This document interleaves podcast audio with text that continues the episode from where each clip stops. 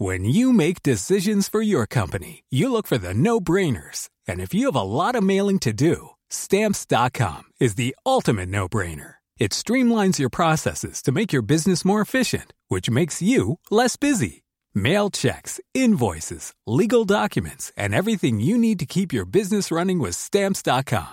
Seamlessly connect with every major marketplace and shopping cart. Schedule package pickups and see your cheapest and fastest shipping options from different carriers. With rates up to 89% off USPS and UPS rates. And with the Stamps.com mobile app, you can take care of mailing and shipping wherever you are. Make the same no-brainer decision as over 1 million other businesses with Stamps.com. Sign up with Code PROGRAM for a four-week trial, plus free postage and a free digital scale. No long-term commitments or contracts. That's Stamps.com. Code Program.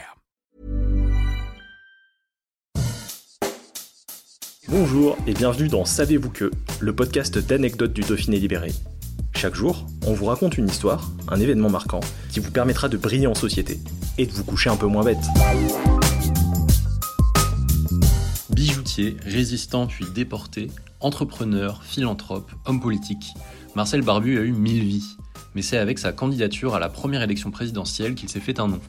Nous sommes en 1965. Six candidats à la fonction suprême se font face pour la première fois.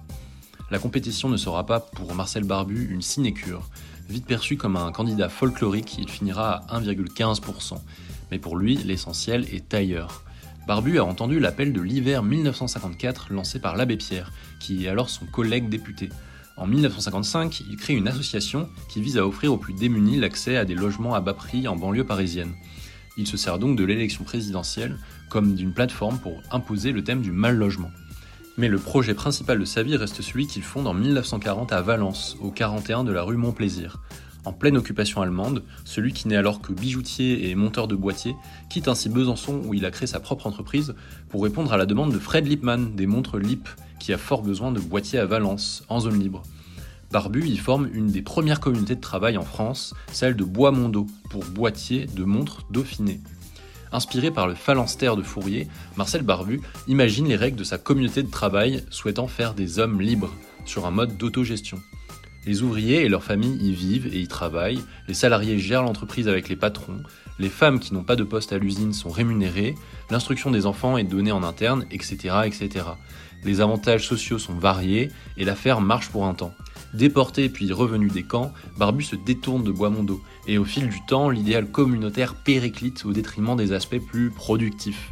L'entreprise doit mettre la clé sous la porte en 1971 face au poids de la concurrence. On peut parier que Barbu ne reste pas dans le cœur des Valentinois qu'un simple petit candidat, mais bien le philanthrope qu'il a été. Une rue de la ville porte encore son nom dans le quartier du Plan. Au poil Planning for your next trip? Elevate your travel style with Quince. Quince has all the jet setting essentials you'll want for your next getaway, like European linen, premium luggage options, buttery soft Italian leather bags, and so much more. And is all priced at 50 to 80% less than similar brands. Plus, Quince only works with factories that use safe and ethical manufacturing practices. Pack your bags with high-quality essentials you'll be wearing for vacations to come with Quince. Go to quince.com/pack for free shipping and 365-day returns.